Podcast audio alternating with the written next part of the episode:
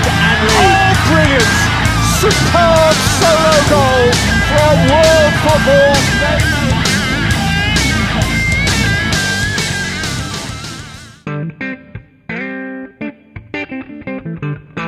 Salve, salve fã do futebol inglês! Está começando mais um episódio da PLFC. Eu sou o Danilo Silva e comigo na apresentação, Diego Padovani. Olá, meus amigos fãs do futebol inglês. É um prazer estar aqui com vocês mais uma vez. Agora, reta final, na verdade, o nosso campeonato inglês, nossa Premier League terminou e é uma maravilha que nós tenhamos acompanhado aí um campeonato muito bom, muito disputado, muito bacana, apesar da pandemia, o campeonato continuou e pudemos terminar da maneira como gostaríamos, que é com o meu Liverpool campeão. Sem comentários, né?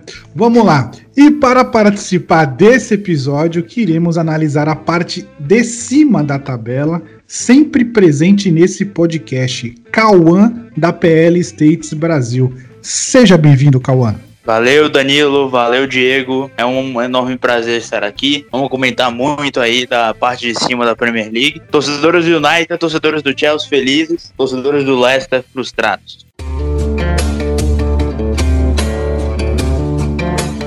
É isso aí, meus amigos. Como o Diego falou aí, nós temos o campeão da Premier League depois de 30 anos, que é o Liverpool, e chegamos ao fim da temporada com o G4 que foi decidido na última rodada, uma rodada nervosa para os torcedores de Chelsea, de United, de Leicester e do Wolverhampton também.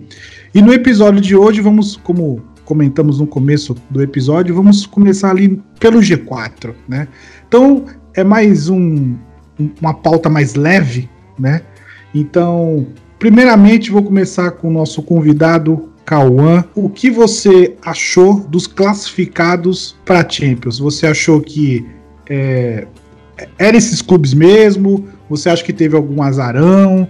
É, qual a sua análise aí desse G4 definido? Eu acho que se formos analisar é, por elenco no início lá da temporada, não seria nenhum exagero pensar em City e Liverpool, obviamente, no G4, e também não seria exagero pensar no United entre eles, não. Mas aí vem, obviamente, todo o contexto que envolve até esta reta final, né? O Leicester passando várias rodadas. Na verdade, eu creio que desde o início do campeonato, o Leicester estava no G4 e o United estava. Eu creio que ficou rodadas né, entre os 10 últimos colocados, né? Então, acho que todo esse contexto transforma, sim, esse G4 da Premier League, o G4 final da Premier League 2019 e 20, e uma, uma surpresa, né? Agradável para os torcedores do Manchester United, não tão agradáveis para os torcedores do Leicester. Eu acho que fiquei surpreso, sim, como isso aconteceu. Na verdade, se a gente for pegar o Leicester, somou menos pontos que o Southampton, desde que venceu os Saints por 9 a 0 no ano passado, né? Novembro do ano passado, se não me falha a memória. Leicester venceu o Southampton por 9 a 0 O Leicester estava na terceira colocação da Premier League. E de lá para cá, o Leicester somou menos pontos do que o Saints. Isso é muito grave, hein? Então, foi frustrante para o torcedor do Leicester e bem, bem animador para o torcedor do Manchester United, que encerra a Premier League com 14 jogos de invencibilidade. E vamos falar um pouco aqui também da classificação do G4. O Liverpool terminou com 99 pontos, o City com 81 pontos, o United e o Chelsea com 66 pontos. É... Diego, era isso que você esperava? Olha, para ser sincero, é, eu concordo com o Cauã no, no, que ele diz a, a, respeito do Liverpool e do Manchester City. Essas duas equipes certamente brigariam pelo título, consequentemente já estariam garantidas aí no G4. As outras, as outras duas vagas, a terceira e quarta colocação, confesso que me surpreenderam. Por quê? Se vocês puxarem aí na memória, vocês vão se lembrar que antes do campeonato começar, a própria galera da ESPN, muita gente falava que Manchester City e Liverpool brigariam pelo título e o Tottenham correria por fora. Essa era a primeira colocação. E falava-se também que o Chelsea, por conta de ser um time muito novo, por conta de, de ter um técnico também novo na Premier League, que é o Lampard, e um time com, com muitos jogadores da base, enfim, falava-se que o Chelsea teria muita sorte se conseguisse se classificar para a Europa League. Então, o fato do Chelsea estar hoje ali classificado para a Champions League, eu considero como uma surpresa muito grande, porque antes do campeonato começar, a previsão era totalmente contrária. E o Manchester United, eu realmente, é, como o Cauã disse, o elenco muito bom, então faz todo sentido que esteja ali naquela colocação, mas me surpreende, porque eu imaginava que o Tottenham fosse o terceiro colocado. Eu imaginava é, a, a, disputa ali de título Liverpool e Manchester City e logo abaixo Tottenham fechando ali essa, esse quadrangular, esse, essas quatro colocações. Então a surpresa para mim fica pelo Manchester United e Chelsea e que mereceram, né? Agora falando do Leicester que durante boa parte aí do campeonato esteve dentro da zona de classificação para a Champions League, acaba sendo a, a parte negativa desse G4 porque quando o Leicester engrenou principalmente depois daquele do jogo que o Cauã comentou aí, acho que foi 9 a 1 né? Nós até fizemos um podcast, um episódio sobre isso, que foi aquele episódio que nós chamamos de chuva de gols. Verdade. E o Leicester, Leicester venceu por 9 a 1 o Vardy acho que fez hat-trick, enfim. É, choveu mesmo, foi literalmente uma chuva de gols naquele jogo. E dali em diante o Leicester engrenou e o Vardy começou a fazer muito gol. E eu tinha certeza que o Leicester se classificaria para a Champions League. Né? Então daqui a pouco a gente vai falar um pouco sobre é, as decepções ali, a gente entra mais nesse detalhe. Mas eu fico surpreso com a terceira e quarta colocação do Manchester United e do Chelsea, respectivamente. Parabéns para as duas equipes. E tem também um fator, é, o fator pandemia, né? Que antes da pandemia os times estavam numa numa, numa pegada, uma pegada mais forte. Depois teve a pandemia, tipo, três meses mais ou menos, né? Se eu não me engano, o futebol ficou parado. Depois voltou. Então, o Leicester foi um time que caiu de, produ de produção, praticamente. Né? E o Chelsea e o United vieram numa crescente. Né? Então, todos os times tiveram o mesmo tempo de, de preparo, mas infelizmente o Leicester caiu bastante, né? A diferença, se eu não me engano, é, do Manchester United pro Leicester é de 14 pontos, se eu não me engano. É, então, assim, não, o, o, Manchester United tirou uma, uma boa vantagem aí, né? E o Chelsea também veio numa boa crescente, né? Com o Lampard com, com jovens, o William de William e Giroud ali de, de tiozão. Então, é, eu, como torcedor do, do United, eu fico feliz, mas antes da, da pandemia eu não estava não estava muito crente, assim, muito confiante que nós iríamos para Champions do jeito que nós fomos e em terceiro lugar. Eu nunca pensei no terceiro lugar. Eu sempre pensei. Sempre, sempre trabalhei no quarto. Né, sempre no quarto. Porque o, o Leicester estava numa crescente, o, o Chelsea também estava numa crescente, é, o Wolverhampton e o Sheffield de United também estava numa crescente, tá tudo naquela pegada. E o, e o Manchester United estava lá atrás. Então é, foi uma um fim de temporada muito honrosa para os Red Devils. Cauã, e sobre o, o City, seu time de coração, é, o que, que você pode. Você acha que a temporada foi boa? Foi razoável? Você acha que o Pepe faltou comprar alguns zagueiros, faltou aquela, aquela malícia no final do, da janela de, de janeiro ali para poder comprar uns, uns zagueiros. A parte defensiva. Antes de você responder, Cauã, deixa eu colocar mais uma pimentinha nessa pergunta aí, tá? O fato do Manchester City ter ficado na segunda colocação, ou seja, ter perdido o título para o Liverpool, é, você considera isso como uma tragédia para o Manchester City? Ou não, é, devido a, ao que o Liverpool apresentou nessa temporada, não tem muito que não tinha muito o que fazer, era isso mesmo. Ou você está realmente decepcionado com o desempenho do Manchester City? Bom, é, quando a gente para para analisar é, classificação, a gente tá em, o Manchester City ficou em segundo colocado, né? E o, se a gente for pegar a pior temporada do City na era Guardiola em termos de colocação, em 2016, 2017, nós ficamos em terceiro. Agora nós ficamos em segundo. Eu acho que não tem como ficar é, decepcionado. Eu acho que não é essa a palavra. Eu acho que depois de duas temporadas fantásticas, maravilhosas, 198 pontos, é um time extraordinário, um time que ficou para a história do futebol inglês por tudo que conquistou e pela bola que jogou. Acho que realmente nós torcedores no início da temporada, acho que a gente tinha ainda o desejo Porque quando você ganha, você não, não fica acomodado. Quando você ganha, você tem um desejo maior e maior de vencer e vencer. Então, os torcedores, eu acredito que os jogadores também, talvez tenham sentido isso. Mas é, os torcedores queriam vencer mais títulos, queriam fazer uma temporada extraordinária de novo. Acho que os torcedores queriam quebrar os próprios recordes que o City construiu em 2017 e 2018. Então, é, é óbvio que os torcedores estavam confiantes de que o City seria mais uma vez o time a ser batido. Mas eu acho que é aceitável uma queda de rendimento, é aceitável uma queda de concentração dos jogadores em uma temporada depois de duas magníficas. Eu acho que é, que é aceitável.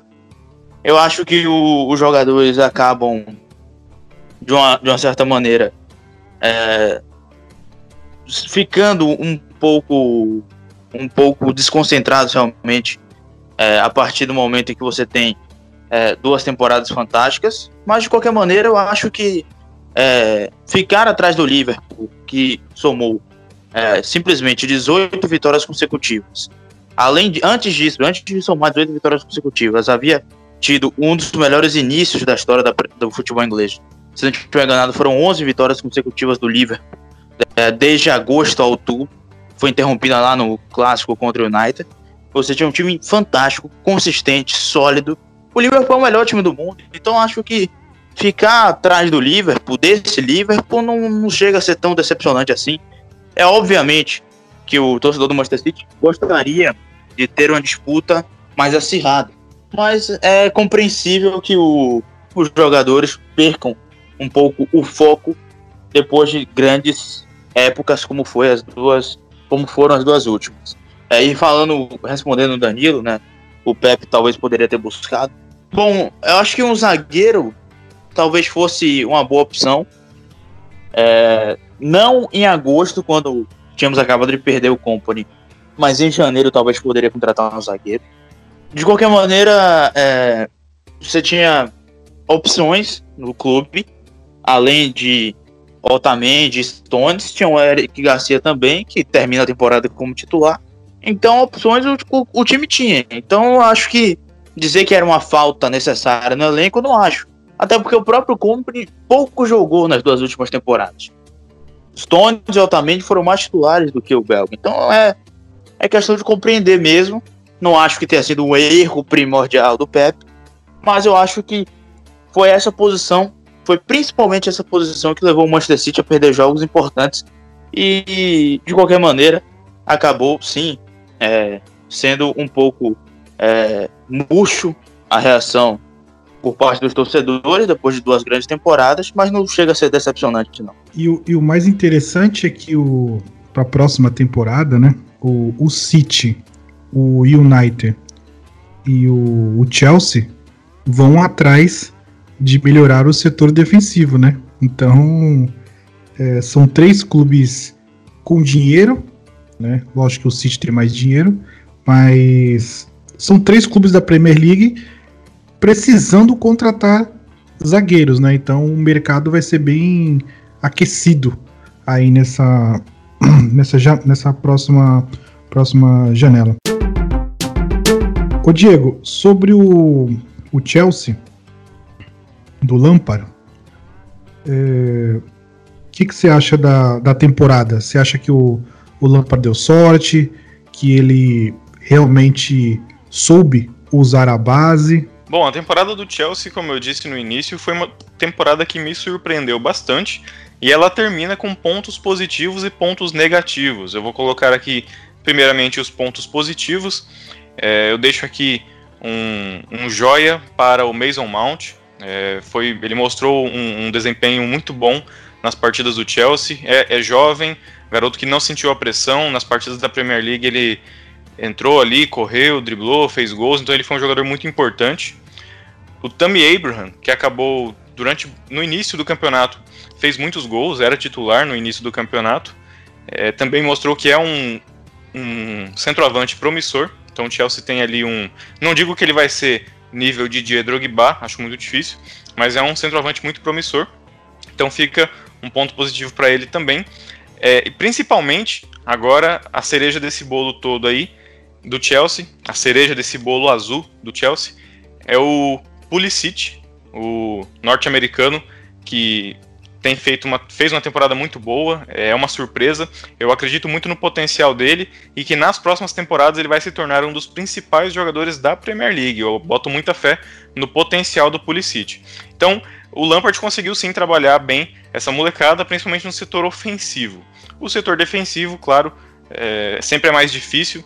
E agora começa a parte negativa dessa minha análise sobre o Chelsea. O Chelsea foi o time que nessa temporada sofreu 54 gols. É, é, o pior número de gols sofridos do Chelsea na história da Premier League. Então, de todas as temporadas, de todos os Chelseas que você conhece aí, que você puxar na sua memória, esse é o Chelsea que mais sofreu gols. E aí nós temos muitas críticas a respeito do Kepa Arrizabalaga, o goleiro do Chelsea, que é atualmente o goleiro mais caro do mundo. Então, ele foi o goleiro que tem até um, um índice aí que muito durante as transmissões das partidas se falava muito disso, né? Ah, o Kepa é o goleiro que do, dos chutes que vão pro gol, ele é o goleiro que menos defende no campeonato. Então, assim, tem goleiro que jogou menos partida do que ele e tinha um índice de defesas maior. Então, o Kepa, basicamente, cara, lembra do Fred na Copa de 2014, quando a galera apelidou o Fred de Cone? Eu vou, Sim. assim, desculpa, mas eu desculpa, mas eu vou colocar o Kepa. É, essa temporada ele foi um cone, porque ele ficou ali no gol do Chelsea e as bolas que vão no gol ele não defende, cara. Elas acabam entrando. Não tô, não tô dizendo que ele é um. que ele, que ele falhou nos gols ou nada do tipo. Simplesmente ele não consegue fazer as defesas que ele deveria fazer. E aí, por conta disso, e mais algum, alguns. A falta de alguns bons jogadores na defesa ali também comprometeram. E o Chelsea acabou sofrendo essa quantidade enorme de gols. Para vocês terem uma ideia, dos times que estão ali da décima colocação para cima, né, que é o que a gente está conversando hoje, do Burnley para cima, é, o Chelsea é o time que mais sofreu gols. É, sofreu 54 gols, é muita coisa para um time que, para a colocação que está, né, o Chelsea acabou sofrendo muitos gols. Então, essa é a minha análise sobre o Chelsea. Pontos positivos: essa molecada, Mason Mount, Tammy Abraham, Pulisic, boto muita fé, tem muito potencial. E o ponto negativo é a quantidade de gols sofridos que, por pouco, não atrapalharam o Chelsea nessa tão sonhada vaga pela Champions League. Eu não vou querer comentar sobre goleiro nesse episódio, senão eu vou ficar estressado, né? Então, vou lembrar de, né? Vou lembrar de um Vou lembrar do DG, aí você começa a ficar estressado, né? Entendeu? É... E o que vocês têm para falar do meu querido Bruno Fernandes? É um grande jogador, né? É mais um dos jogadores que estavam na lista de interesse do Manchester City. O Manchester United, óbvio, foi lá e entrou na, na briga e acabou levando, né?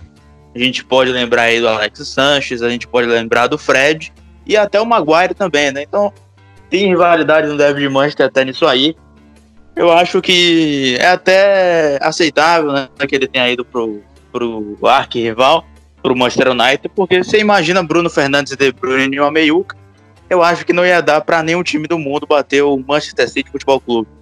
Mas brincadeiras à parte, eu acho que é um grande jogador, é um jogador, é um, é um típico playmaker, e ele completa o time do Manchester United de uma maneira muito interessante, porque você tem, é, se a gente pega o, o quarteto ofensivo, Martial, Greenwood e Rashford, os quatro se os três se complementam com o Bruno Fernandes, porque você tem o Martial referência, Greenwood e Rashford abertos e o Bruno Fernandes flutuando no centro. Ora o Bruno Fernandes, Bruno Fernandes se aproxima do, do Rashford, do lado é, esquerdo, para fazer funcionar a jogada naquele setor. Ora ele se aproxima do mesmo Greenwood. Ora ele está próximo do Martial. Isso gera aproximações, isso gera é, um pouco de superioridade também. Isso é algo muito importante para um time como o Manchester United, que sofria demais em criatividade ao longo da temporada. A gente lembra aqui, o Manchester United era um time muito pobre ofensivamente, não tinha repertório ofensivo. Então Bruno Fernandes, ele, ele acaba completando o setor ofensivo do Manchester United. Antes dele, você já tinha o Martial fazendo uma boa temporada, o Greenwood fazendo uma boa temporada, o Rashford fazendo uma boa temporada, o Bruno Fernandes simplesmente complementa. E é interessante também falar desses três atacantes, né? Porque o Martial, ele não é um 9 é, de ofício, ele não é um um camisa 9 um, típico. Um falso 9, né? Sim, e ele acaba, é, por exemplo, é, nas movimentações do Martial, ele acaba abrindo espaço para que Greenwood e Rashford consigam é, acabar infiltrando como segundo atacantes, né? E você tem que, que, como por exemplo, tanto o Rashford quanto o Greenwood, eles não são atacantes que ah, vão alargar o campo, eles não vão abrir, eles não vão dar é, amplitude, eles vão é, infiltrar, eles vão entrar por dentro mesmo, e isso é muito importante. As movimentações do Martial acabam auxiliando muito o Rashford e Greenwood, eles acabam tendo muito espaço para finalizar, seja de dentro da área, seja fora da área. São dois jogadores, tanto o Rashford quanto o Greenwood, são dois jogadores que finalizam muito fora da área. Isso é resultado das movimentações que o Martial e o Bruno Fernandes acabam fazendo e geram esse espaço para que eles possam infiltrar, possam ter a oportunidade de finalizar. Então é um ataque que se complementa. E depois que o Bruno Fernandes chegou, o Manchester United deu um, um, um crescimento muito grande no seu repertório ofensivo, porque é um jogador extra da classe, é classe mundial, como a galera gosta de falar, e complementa o setor, o setor ofensivo do clube. Pois é, cara. E falando aí do Manchester United, você perguntou do Bruno Fernandes, eu considero o seguinte: todos os times da Premier League tiveram um divisor de águas nessa temporada, que foi o coronavírus. Todos os times foram impactados pelo coronavírus. Então, nós falamos que o divisor de águas das equipes foi o coronavírus. No caso do Manchester United, o divisor de águas foi o Bruno Fernandes. Né? Então, essa é a grande diferença. Ele, o Manchester United era um time, e quando o Bruno, Bruno Fernandes chegou, tornou-se outro time. E aí eu concordo com o Cauã os atacantes do United são muito bons. O Greenwood também é um, um, um, moleque que tem um potencial gigantesco, chuta bem com as duas pernas, é rápido, dribla bem. O Martial também é um atacante muito bom, muito veloz. E o Rashford nem se fala, jogador nível de seleção inglesa. É, então, o ataque, o, o, time do Manchester United em si era muito, é muito bom, mas faltava alguma coisa. Você percebia que o time tinha uma lacuna e o Bruno Fernandes foi perfeito, foi um encaixe perfeito para cobrir essa lacuna. Não só o time melhorou com a chegada do Bruno Fernandes, mas a torcida também. Eu me recordo que nos primeiros jogos do Bruno Fernandes, cara, a, a torcida do Manchester United, ela estava tão carente de um jogador que chamasse a responsabilidade nesse sentido, que o Bruno Fernandes é, fazia um lançamento à torcida, Bruno!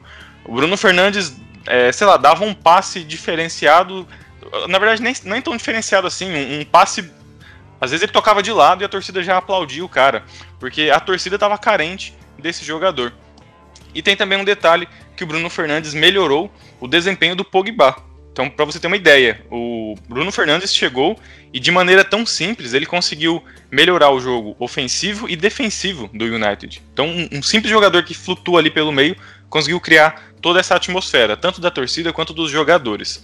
É, e o que eu quero chamar a atenção aqui de vocês para o Bruno Fernandes é o seguinte: ele joga com muita simplicidade. É um jogador que não inventa muita coisa, ele não, não fica fazendo muita gracinha. Cara, é toque, é toque rápido ali, dois, três toques na bola, recebeu, saiu, virou, tocou, e ele vai armando a jogada de uma maneira muito simples. Então, é um baita jogador. Com certeza uma das melhores, se não a melhor contratação do Manchester United nas últimas cinco ou seis temporadas. O Diego falou da questão do Pogba. É, esse é um ponto interessantíssimo, porque é, mesmo com o Bruno Fernandes jogando muito, eu acho que o, o, o Pogba ainda é o grande jogador do Manchester United se jogar tudo o que sabe. E você tem que aproveitá-lo onde ele se encaixa melhor. Por exemplo, quando ele foi campeão com a seleção francesa, campeão do mundo, pelo amor de Deus, acho que nenhum meio-campista naquela Copa do Mundo jogou tanto quanto o Pogba. Né? Se jogaram, a gente conta nos dedos. Mas o, o Pogba jogou muito naquela Copa, atuando na posição específica, que é o famoso segundo volante. É aquele meia que joga próximo do primeiro volante, do pivote, como a galera gosta de chamar.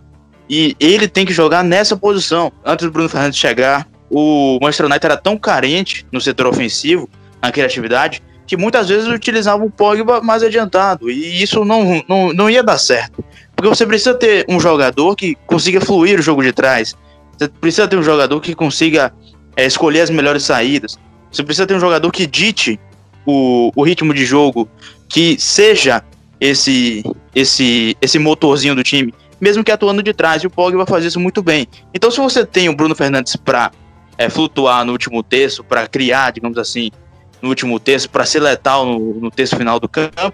Então o Pogba pode atuar na posição que ele mais gosta, pode fazer o jogo fluir de trás, pode ditar o ritmo. E isso é bacana, porque a chegada do Bruno Fernandes acaba complementando também o jogo do, do, francês. Olha, eu tô, sinceramente, eu tô muito feliz de ouvir vocês dois falando bem do, do Manchester United. Cara do não céu, chora não, não chora feliz. não. É tudo feliz. Mas, o Diego, vou, vou falar uma coisa pra você. É, quando o Bruno Fernandes, é, nas primeiras partidas, é, você comentou que os torcedores, na hora que ele cruzava, fazia as viradas, dominava, driblava um, driblava dois a torcida gritava Bruno, eu também gritava em casa também, tá? Isso eu não escondo de ninguém, não, tá? Então, entendeu? Cara, mas, é, mas o que vocês falaram, eu concordo plenamente com a análise de, de, de vocês dois. É, o Bruno Fernandes foi um cara que é o que faltava para o Manchester United, facilitou muito a vida do, do Pogba. É, eu só acho que o, o meio de campo ali, o, o Matic, eu acho, ele, eu acho ele é bom, mas ele, eu acho ele meio lento, né? Eu não sei que se devido à pandemia, né, a, a, sequência de jogos do Manchester United ele deu uma caída de rendimento, então eu não vou julgar isso porque é, pós-pandemia vários jogadores sentiram, né, é, o, o, cansaço físico. Então não vou não vou julgar, mas o Fred também é um bom um bom bom cara para substituir ali o Matic também. Deixa eu só fazer uma defesa aqui do Matic, tá? É, hum. Se eu não me engano, ele foi contratado ainda na era José Mourinho, se eu não estiver enganado. É, ele veio do Chelsea, saiu do Chelsea e o United uhum. foi lá e aproveitou e contratou. É, ele é um jogador lento, sim, bem mais lento que os outros, tecnicamente muito abaixo, mas ele tem uma importância que ele é um jogador alto, né? Então, no futebol inglês, a gente sabe que a primeira bola e a segunda bola, quando o goleiro dá aquela quebrada no meio-campo, ter jogadores altos é, é muito importante. Então eu defendo aí o Matic não para ser titular incontestável da posição, mas uhum. é, claro, você tem um.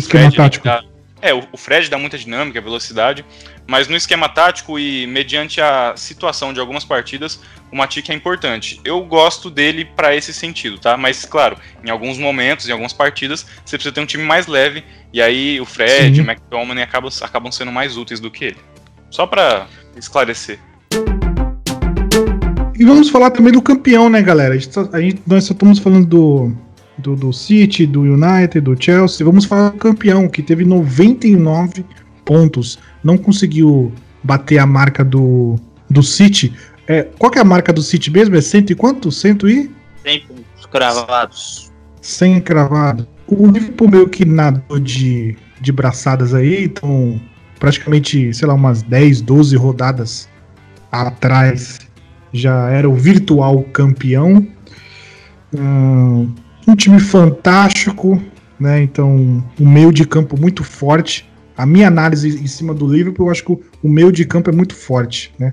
Até na, na seleção da rodada aí, eu coloquei o. Eu coloquei até o Enderson e o Fabinho jogando na mesma. um do lado do outro. O é, que, que você acha aí, Diego, do seu time? Cara, eu sou suspeito a falar dessa campanha do Liverpool. É, eu fiquei muito feliz com a campanha em si, eu não imaginava essa toda facilidade. É, você se lembra, a gente, é, é, no ano passado ainda, ainda falando de primeiro turno da, da Premier League, você falava, nossa, o Liverpool está tantos pontos à frente de, de, do segundo colocado e, e, e, ganha todos, né? Ele só, até então só havia empatado com. É, só havia empatado com o Manchester United por 1 a 1 Fora isso, ele tinha vencido todos os outros jogos. E aí você falava, acho que essa temporada ele vai ser campeão. E eu, como torcedor, eu me lembro de situações em que o Liverpool tinha a chance de ser campeão e não conseguiu. Né? E me lembro do escorregão do Gerrard, me lembro do vice-campeonato com 98 pontos. Essas coisas machucam, né? Para quem não sabe, essas coisas doem. E aí eu me. É. E aí você falava, ah, acho que esse ano vai ser campeão. E eu, como torcedor, já com um pouco mais de pé no chão, eu falava, não, cara, eu só acredito vendo, eu só acredito vendo. E eu falo, mantive essa posição durante muito tempo. Mesmo quando o Liverpool estava lá a 20 pontos na frente, eu sempre falei. E aí, quando chegou a pandemia, cara, eu, eu praticamente ergui as mãos pro céu e falei, senhor, é agora é, que seja feita a tua vontade, já que, já que não vai ter. Porque eu achei que o futebol não ia voltar. Eu achei que a, que a temporada seria cancelada, seria anulada. Então eu pensei, já era, o Liverpool nunca vai ser campeão inglês, porque toda vez que ele está perto de ser campeão, alguma coisa acontece. Mas dessa vez os ventos sopraram a nosso favor, a temporada retomou e mesmo que o Liverpool tenha voltado é, um pouco abaixo do ritmo do antes coronavírus, né? Voltou um pouco abaixo ali do seu ritmo de, futebol. Mesmo assim conseguiu vencer partidas suficientes e contou aí com o tropeço do Manchester City, por exemplo, para conseguir ser campeão de forma antecipada. É, é, um time sensacional, eu concordo com o Cauã, acho que atualmente a gente tem que pensar nisso. É, é, o melhor time do mundo hoje, mesmo tendo sido eliminado da Champions, é, é, o melhor time do mundo atualmente, tá? Pode ser que daqui a dois meses não seja, mas atualmente é, e merece todos os elogios. Então fico muito feliz com os jogadores, acho que todos os jogadores merecem ali seu, seu seus créditos, o Klopp com certeza merece uma estátua por tudo que fez desde que chegou. É, então, como eu disse, sou suspeito a dizer, eu só tenho a elogiar esses jogadores. Não vejo nenhum jogador nessa temporada que tenha feito é, uma temporada ruim, com exceção, claro, de alguns reservas que entraram esporadicamente. O Diego, para você, antes do Cauã começar a análise, a análise dele, para você, qual que é. Quem foi o, o cara do Liverpool? Olha, o cara do Liverpool para mim foi o Henderson. Tá? Eu sei que tem uma polêmica aí do Henderson, daqui a pouco a gente vai falar sobre isso, mas no time do Liverpool, o melhor jogador foi o Henderson, por incrível que pareça. Não foi Mané, não foi Salah e nem o Firmino. No trio ofensivo, o Mané foi o melhor. O Firmino jogou bem também, teve a sua participação na criação das jogadas, como ele sempre fez, ele sempre faz isso de forma muito inteligente. Mas é um jogador que não fez tantos gols. Na verdade, ele só jogando em Anfield, ele só fez um gol nessa temporada, que foi justamente nessa na, na, penúltima rodada contra o Chelsea. Mas então o Firmino fez poucos gols, mas ajudou bastante. O Mané ajudou com gols, com assistências. O Salah fez bastante gol, mas continua com aquele problema de ser um jogador muito individualista, né? Acaba conduzindo demais a bola e, e não tocando quando deveria. E aí, na defesa, você tem o Van Dijk, soberano, um zagueiro muito, muito bom. E o Alisson também jogando muito bem, muito seguros na defesa. Mas o cara que equilibrou tudo isso, para mim, foi o Henderson, porque quando o Fabinho se machucou, quando o Fabinho esteve fora, o Henderson assumiu a responsabilidade de ser um primeiro volante e fez isso muito bem. Quando o Fabinho voltou, o Henderson continuou no time titular, continuou distribuindo as jogadas, virada de jogo, e como capitão, ele foi muito importante. Se eu não fosse escolher o Henderson, eu escolheria o Alexander Arnold. E aí você deve estar se perguntando, ah, mas por que você está partindo para esses jogadores, entre aspas, alternativos? Por que não escolheu o Van Dijk, ou o Alisson, ou o Salah, por exemplo? Porque esses caras a gente já conhece dos campeonatos anteriores, eles jogaram bem, eles já vêm jogando bem dos campeonatos anteriores. E o Henderson e, claro, o Arnold, Henderson e o Arnold, eles se superaram. Nessa temporada, o Henderson superou tudo que ele já tinha feito, tudo que ele já jogou em algum momento pelo Liverpool. Nessa temporada, ele se superou. E o Arnold também, ele conseguiu superar os bons jogos que ele havia feito. Então, a minha escolha fica pelo nosso capitão Jordan Henderson. É, o melhor jogador do Liverpool para mim foi o Alexander Arnold. Acho que de verdade o, Ar o Arnold é, conseguiu um nível nessa Premier League muito muito alto. É, na temporada passada ele já havia é, batido o recorde de assistências por um defensor na única temporada, né? Foram 12. E nessa temporada, se não me falha a memória, ele conseguiu 13 assistências, né? 13. Um novo recorde. O garoto tá pondo um recorde atrás de, de outra temporada, né? Um recorde de uma temporada, na outra outro recorde. Vamos ver aí se na próxima temporada ele mete umas 15 assistências na Premier League e estipula outro recorde, porque ele é muito, muito talentoso. Acho que é o grande lateral direito é, no mundo hoje, o Alexander Arnold. Acho que isso é unanimidade. Além dos gols de falta, né? Ah, nem me, nem me lembro, hein? Cara do céu, hein? Sabe bater uma falta, hein? E é isso aí, pessoal. É, esse foi a nossa análise do G4 e agora nós vamos dar seguimento aí com o Diego. Bom, galera, nós falamos aí até então sobre o nosso G4, os times que estão classificados para a Champions League, e agora nós vamos dar um pouquinho de atenção para aqueles times que sonharam com a Champions League, mas acordaram com Europa League. Tá de bom tamanho os dois classificados para a Europa League da próxima temporada, Leicester City e Tottenham. Vamos começar a falar sobre esses dois times porque nós temos, principalmente o Leicester aí teve uma movimentação muito grande, que começou no início do campeonato era um dos times com certo favoritismo a conseguir vaga na Champions League, mas no pós-coronavírus o time não jogou mais nada o time não conseguiu mais pontuar, começou a perder jogos que não, não deveria perder e termina nessa quinta colocação. E o Tottenham teve uma temporada muito irregular, o Harry Kane acabou se machucando, e aí por conta da pandemia conseguiu voltar a tempo de jogar essas partidas finais. O time acabou eh, fazendo aí, pontuando bem nas últimas cinco rodadas, e conseguiu essa, essa vaga que até, até então poderia até ficar com o Wolves ou com o Sheffield. Então eu vou passar a perguntar para você, Danilo, o que, que você achou do Leicester City, que no início do campeonato venceu por 9 a 1 e aí termina a temporada na quinta colocação, que acaba sendo uma decepção para um time que se esperava mais dele. O que, que você tem a dizer sobre o Leicester e também sobre o Tottenham? Como eu tinha falado no começo do, do episódio, né? Teve o, o fator coronavírus, né? Então, por exemplo, o Leicester vinha numa crescente antes da, da pandemia, depois que voltou, o time caiu totalmente de produção, é, inexplicável, porque a maneira de jogar não mudou. Então foi um dos times que caíram muito de produção. É, o Vard parou de fazer gols, o time começou a tomar mais gols. Então é, é meio complicado. Eu não, não consigo entender o motivo por que caiu tão de produção assim. Eu assisti acho que uns 3, 4 jogos do Leicester e era outro time. Era uma coisa irreconhecível. A bola não chegava no Vard de qualquer jeito. O time sofria demais com as bolas aéreas. E então é, é, é assim, eu não consigo explicar o que aconteceu, né, assim, com o Leicester, né? Então é um, é um time que, que eu achava que ia para Champions League fácil. É, se eu não me engano, o, o Leicester tá, o, o Leicester estava na é, era o vice, era o vice-líder, se eu não me engano, antes, na meados de janeiro. Não sei se vocês podem. Vocês têm mais memória do que eu. Acho que o Leicester estava em segundo lugar, se eu não me engano. Então o time caiu muito de produção. É, não perdeu nenhuma. Não teve nenhuma peça é, que saiu, ou foi vendida, ou por lesão. Sei lá. Foi mais é, azar do, do que tudo. Né? E outra coisa, você falou também sobre o Tottenham.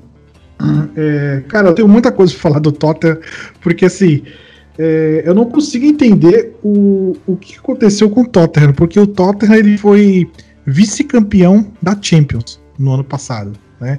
E, e tem um elenco bom, né? Então tivemos até um episódio para falar sobre, sobre a saída do Poquetino, é, então chegou o Mourinho, Mourinho daquele jeito dele, é, primeiro ganhou o vestiário, depois o time começou a ganhar, depois o time começou a perder novamente. E, é um time, é um time um, o, o Tottenham é um time que tem um elenco bom, se você analisar. A linha de frente do, do Tottenham é muito bom, o meio de campo também é forte. Né? Então é um outro clube também que eu acho que mais o, o Tottenham, acho que mais o time sentiu um pouco da filosofia. Então o time tinha uma filosofia com o Pochettino, depois foi pro Mourinho, e o time deu uma perdida. Lógico que quando você sai o Poquetino e entra o, o Mourinho logo em seguida, é, você ganha um pouco o vestiário. Então os, os, jogadores ficam um pouco mais animados, né? O Mourinho gosta muito do Lucas, o Lucas já virou titular, então o time começou a ganhar alguns jogos, mas depois, meados de janeiro, fevereiro, caiu de produção. E, cara, é, pelo fato do, do Tottenham ter sido finalista da Champions, eu esperava muito mais do Tottenham nessa temporada, mas muito mesmo, muito mais do que o Manchester United, porque para mim o Tottenham é já tinha uma já, já tem jogadores prontos, né? É, até tem uma defesa um pouco sólida, então meio de campo bom e um bom ataque. Então só faltava um técnico. E eu achei que o Mourinho ia conseguir com essas peças boas na mão, eu achei que ele ia conseguir fazer um trabalho melhor. Então, para mim, o Tottenham é, foi até uma, uma certa decepção. E você, Cão, o que, tem para dizer dos nossos times classificados para a Europa League? O Leicester fez um primeiro turno impressionante, né? É, eu acho que no primeiro turno ninguém jogou mais bola que o Leicester no, na Premier League. É, que eu diga no, no quesito mais vistoso. Acho que o Leicester jogou um futebol mais bonito, mais vistoso no primeiro turno. O Liverpool ganhava todos os jogos praticamente. Não não jogava bem todos eles. O, o Leicester parecia jogar bem quase todos os jogos, parecia convencer quando vencia, encantava né, o futebol inglês, encantava a Premier League. Eu lembro que eu, eu tinha muitas conexões entre esse Leicester do primeiro turno, né? com o Liverpool de 13 e 14. Aquele time do Liverpool de Brandon Rodgers passou os 100 gols. E esse Leicester estava fazendo grandes jogos, obtendo grandes vitórias, é, e simplesmente isso foi por água abaixo. O Leicester chegou a, a, a ter oito vitórias consecutivas na Premier League 2019-20. Isso foi de outubro para dezembro do, do ano passado, 2019.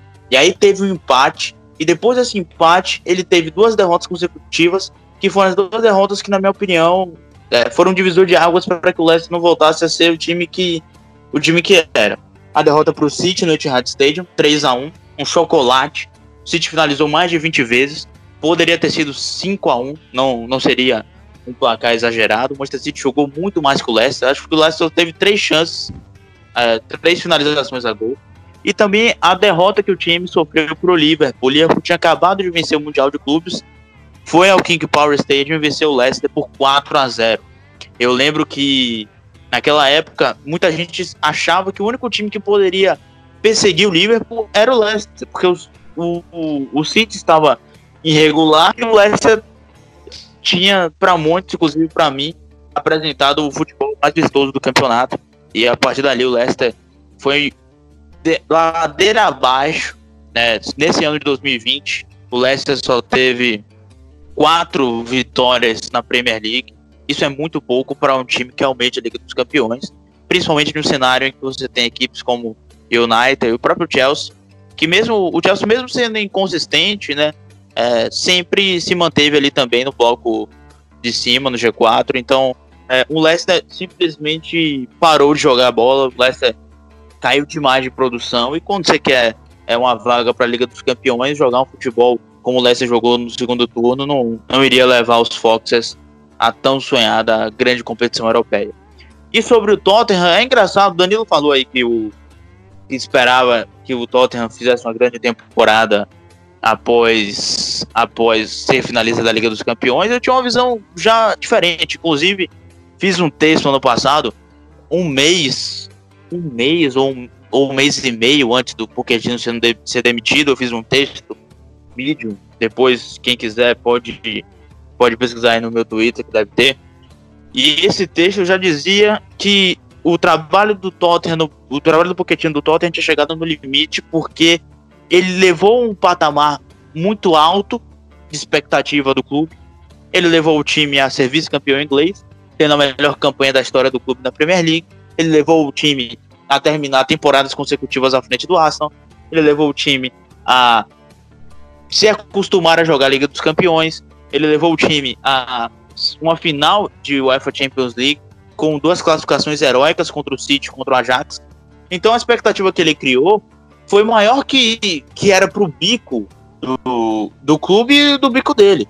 Eu acho que o trabalho do Pochettino foi fenomenal, mas em determinado momento da temporada passada, dessa temporada, né, que acabou, quando ele já não estava entregando resultado, é, a expectativa que tinha era tão grande que ele não iria conseguir se manter no cargo. E eu já observava o Tottenham decaindo muito de rendimento desde o início da temporada passada. É, a temporada passada, para mim, o Tottenham jogou sua seu, a, teve a sua pior temporada com o Pochettino em termos de futebol na temporada passada, né? Que ele não completou, né? Foi demitido em novembro.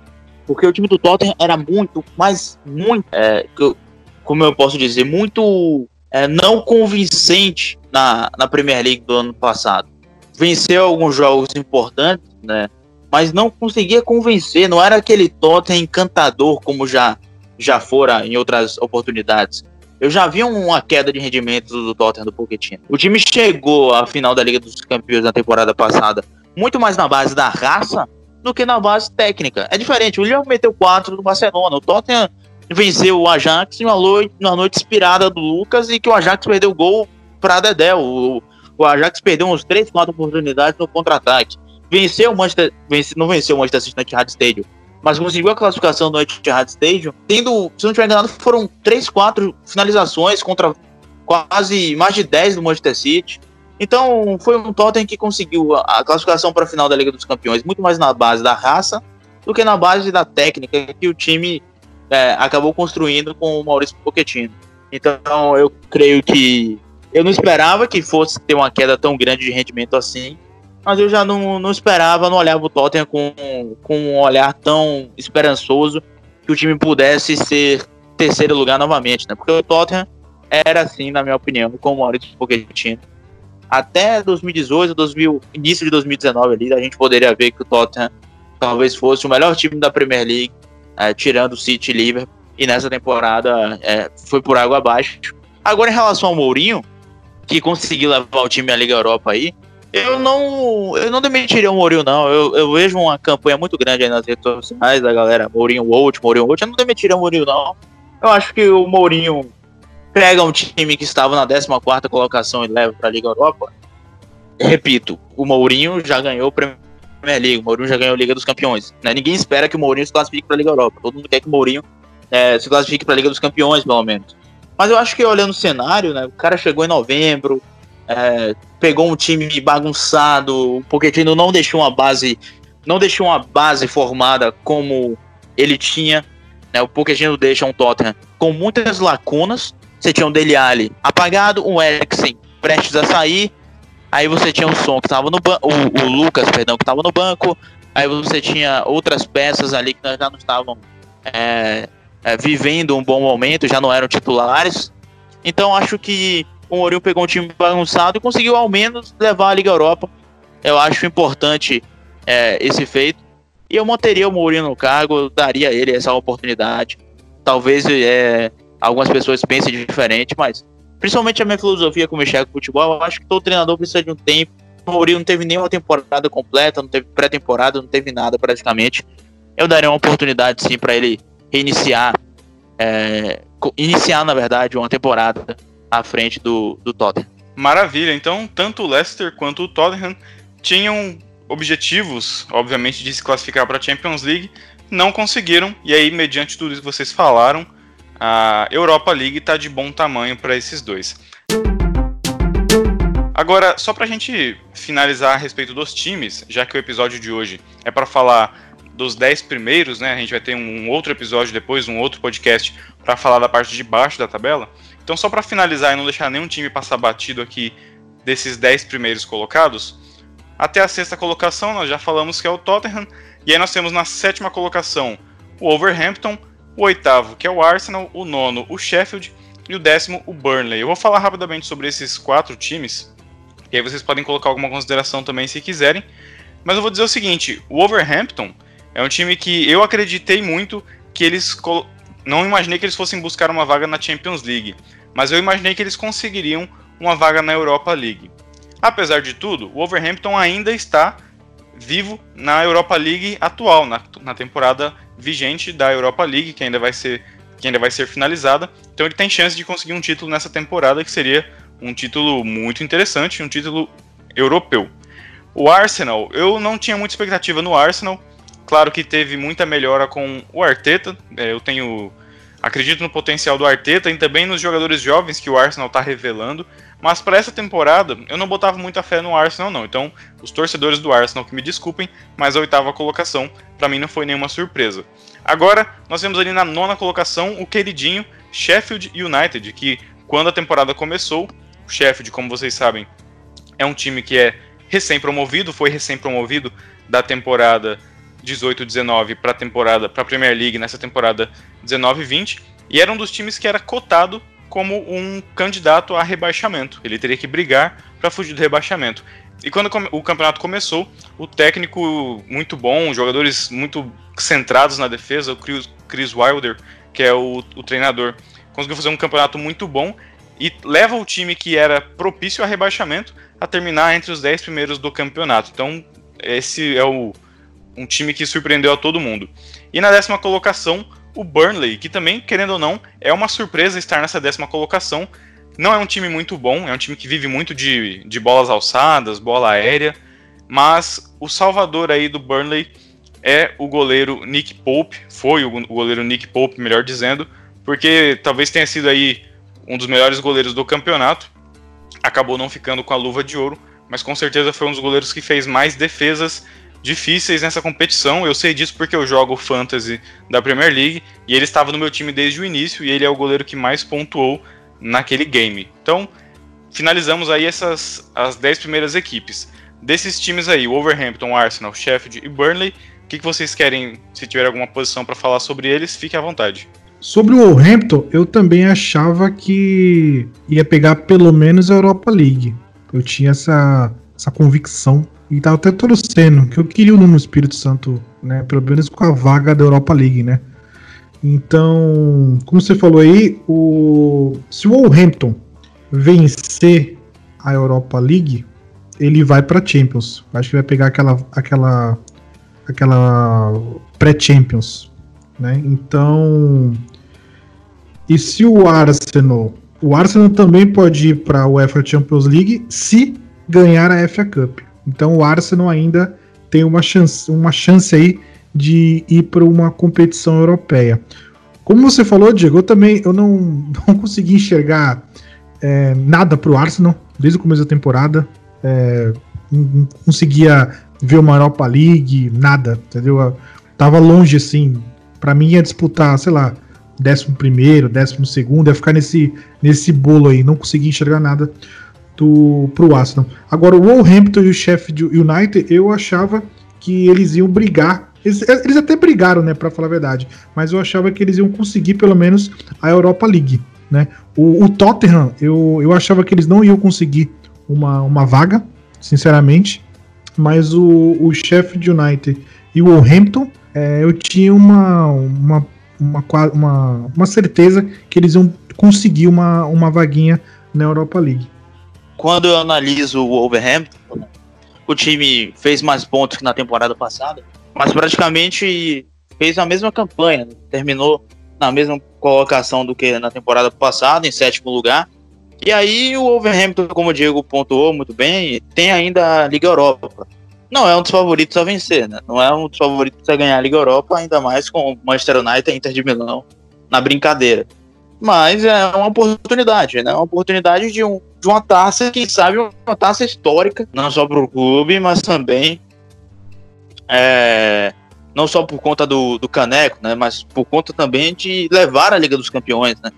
E eu acho que o Nuno, o Nuno Espírito Santo, o Raul Jimenez, a galera do, do Overhampton é, estarão em, em, concentração total, porque é uma oportunidade. E o Overhampton não tem ainda vaga garantida na próxima Liga, Euro, Liga Europa, né? Nem na, nos playoffs está garantido, porque é, se o Arsenal vence o, o Chelsea no próximo sábado, o Arsenal acaba entrando no, na Liga Europa, inclusive com vaga direta. O Arsenal entra para a Liga Europa com vaga direta e o Tottenham vai fica com a vaga para os playoffs da Europa League. Ou seja, tem ainda esse gostinho pro torcedor do Arsenal, não tem não? É, fazer o Tottenham começar a temporada europeia um pouco mais cedo.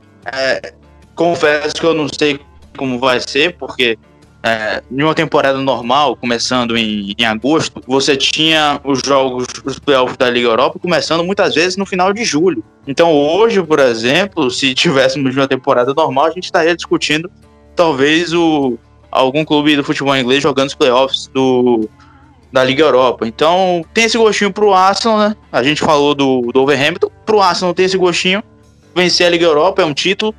Sempre é bacana ganhar um título. O copeiro Arsenal, o maior campeão da FA Cup. Eu acho que seria muito legal até pro, pro Arteta vencer um título. E também é, deixaria o Tottenham apenas com a vaga dos playoffs e ficaria com a vaga direta para a Liga Europa. Seria bem bacana pro Arsenal, pro Overhampton. Tem essa questão de, de esperar o resultado da FA Cup. Se o Chelsea vence, o Overhampton é, consegue uma vaga pra, para os playoffs da Liga Europa. Sheffield e Burnley. Sheffield tinha uma campanha muito bacana antes da pandemia.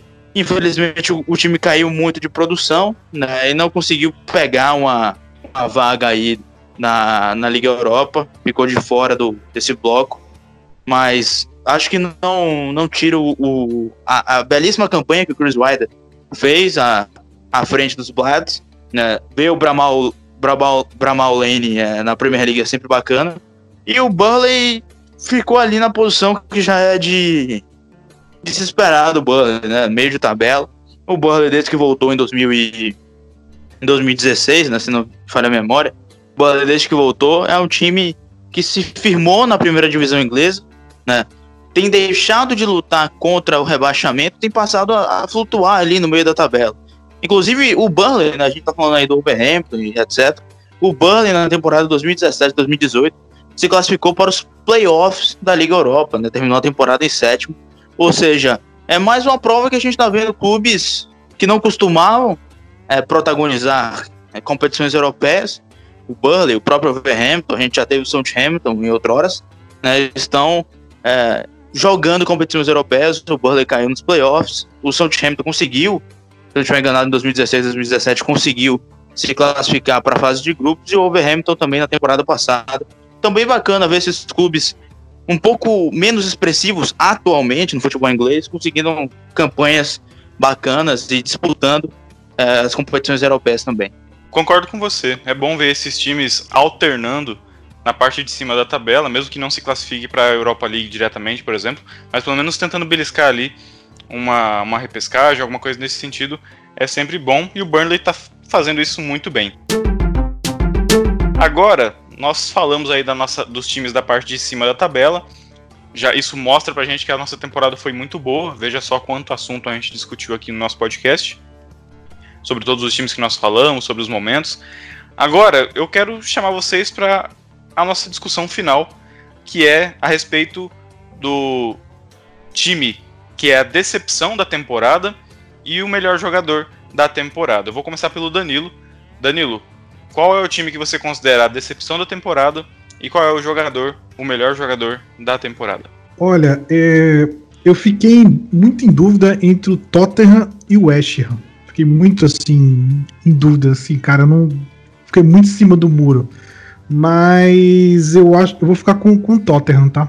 Acho que o Tottenham, como eu tinha, como eu tinha comentado já, para mim o Tottenham é, é, a decepção da temporada, para mim, tá? Então, esse é, é o meu, meu voto. E o jogador principal da temporada? Cara, o jogador da, da temporada é, foi o Bruno Fernandes. Mentira, foi não. Foi o Kevin De Bruyne, tá? Foi, foi o Kevin De Bruyne. Cara, o Kevin De Bruyne é é, sem palavras, né? o cara, é, o cara é foda.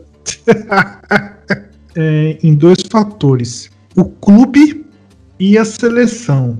Então nós temos jogadores que são muito bons no clube e tem jogadores que às vezes não é muito bom na sua seleção, dependendo do esquema tático. Às vezes a seleção do cara é, é muito ruim, ele nasceu num país né, não muito privilegiado futebolisticamente falando, tá? Então o De Bruyne é um cara que manda muito bem na sua seleção e também no Manchester City. Então o cara foi o rei das assistências. É, para mim ele é o jogador da temporada, Kevin De Bruyne. Maravilha. E você, Cauã? Qual é o seu time decepção da temporada e o melhor jogador? Se você não quiser falar o melhor jogador, não precisa porque eu já sei, mas em respeito aí a todo mundo que tá ouvindo, por favor, fala pra gente. O time decepção e o melhor jogador. eu, eu fico nessa opção. É, Tottenham e Arsenal, para mim, decepcionaram muito. O Arsenal, porque eu esperava uma melhora, né, um desenvolvimento do, do projeto United, que não aconteceu. O Unai Emery não conseguiu dar sequência ao trabalho no Arsenal, foi simplesmente patético essa continuação do trabalho dele, enfim. Eu esperava que o Unai Emery, no início né, do, do trabalho dele, enfim, a primeira temporada em geral, eu acho que ele devolveu uma competitividade bacana pro Arsenal. Infelizmente, nessa, nessa continuação, né, né, no início dessa temporada, ele não, não conseguiu é, levar o Arsenal de novo ao, ao, protagonismo na liga. Espero que o prof. Mikel Arteta, futuro melhor treinador do mundo, é, deixe logo a minha visão para todos vocês. Inclusive, tenho informações que ele vai assinar com o City ano que quando o Guardiola sair. Tô brincando, viu? mas eu queria. De qualquer maneira, eu acho, eu acho que Arsenal decepciona por não ter prosseguido com o, o, o projeto. E o, e o Tottenham decepciona porque o Pochettino, como repito, mesmo não imaginando o Tottenham da mesma pegada que já teve, eu não imaginava que fosse cair tanto ao ponto de estar em 14 lugar quando o Pochettino saiu. Acho que foi muita foi muita decepção aí os spoilers. Então eu fico com o Tottenham porque a gravidade eu acho que foi um pouco maior. E o Knight, de qualquer maneira, mesmo tendo frustrado, decepcionado, era uma questão de aposta mesmo. E o jogador da temporada é ele, Sir Kevin De Bruyne. Que jogador. Joga demais. É o, na minha opinião, ele e o Lewandowski fizeram as duas melhores temporadas até aqui. É, mesmo com o Cristiano Ronaldo marcando gol a rodo lá na Itália, mesmo o Messi sendo o Messi, né? é difícil arranjar alguém fazendo uma temporada melhor que o Messi, né? Sendo contemporâneo dele, porque ele, ele é de outro planeta. Na minha opinião, é o grande jogador, né? O mais talentoso da história do esporte. Mas aí você tem o Neymar também e o Mbappé que jogaram muito na França. Mas de qualquer maneira eu ficaria com o De Bruyne e o Lewandowski na temporada em geral e na Premier League eu acho que não teve nem nem um confronto com o Kevin De Bruyne. Eu acho que o Kevin De Bruyne briga para ser melhor do mundo e não melhor da Premier League. Eu acho que faz um tempo que ele já é o melhor do futebol inglês. Depois que o Hazard saiu, então acho que não, não ficou um jogador para competir com o Kevin De Bruyne, tecnicamente, na minha opinião. Talvez, como o Diego falou lá no início, o Pulisic seja um, um cara para competir, né? O Arnold também, ele só tem 21 anos, se não me falha a memória, pode evoluir muito ainda como lateral e como, e como jogador, enfim. Então acho que o De Bruyne foi o melhor jogador da, da Premier League e briga sim para ser o melhor do mundo, né? A bola de ouro foi cancelada, não teremos a bola de ouro, mas o Tebeste ainda segue. É, não tem uma confirmação ainda, mas o Tebeste segue o, o prêmio da FIFA. Então, vamos ver aí se o nosso querido Kevinho pode levar. Eu creio que se ele levar, alguma coisa boa vai acontecer na Liga dos Campeões, né? Danilo tá torcendo aí, eu também tô. É, eu não sei que Danilo ele quis citar aí, mas tudo bem. Bom, eu vou é, selecionar aqui a decepção da temporada para mim. Foi o Leicester City, é, do time que começou lá em cima. Eu imaginei que fosse brigar até determinado momento brigar por título com o Liverpool, que ficaria talvez em segundo lugar na frente do próprio Manchester City.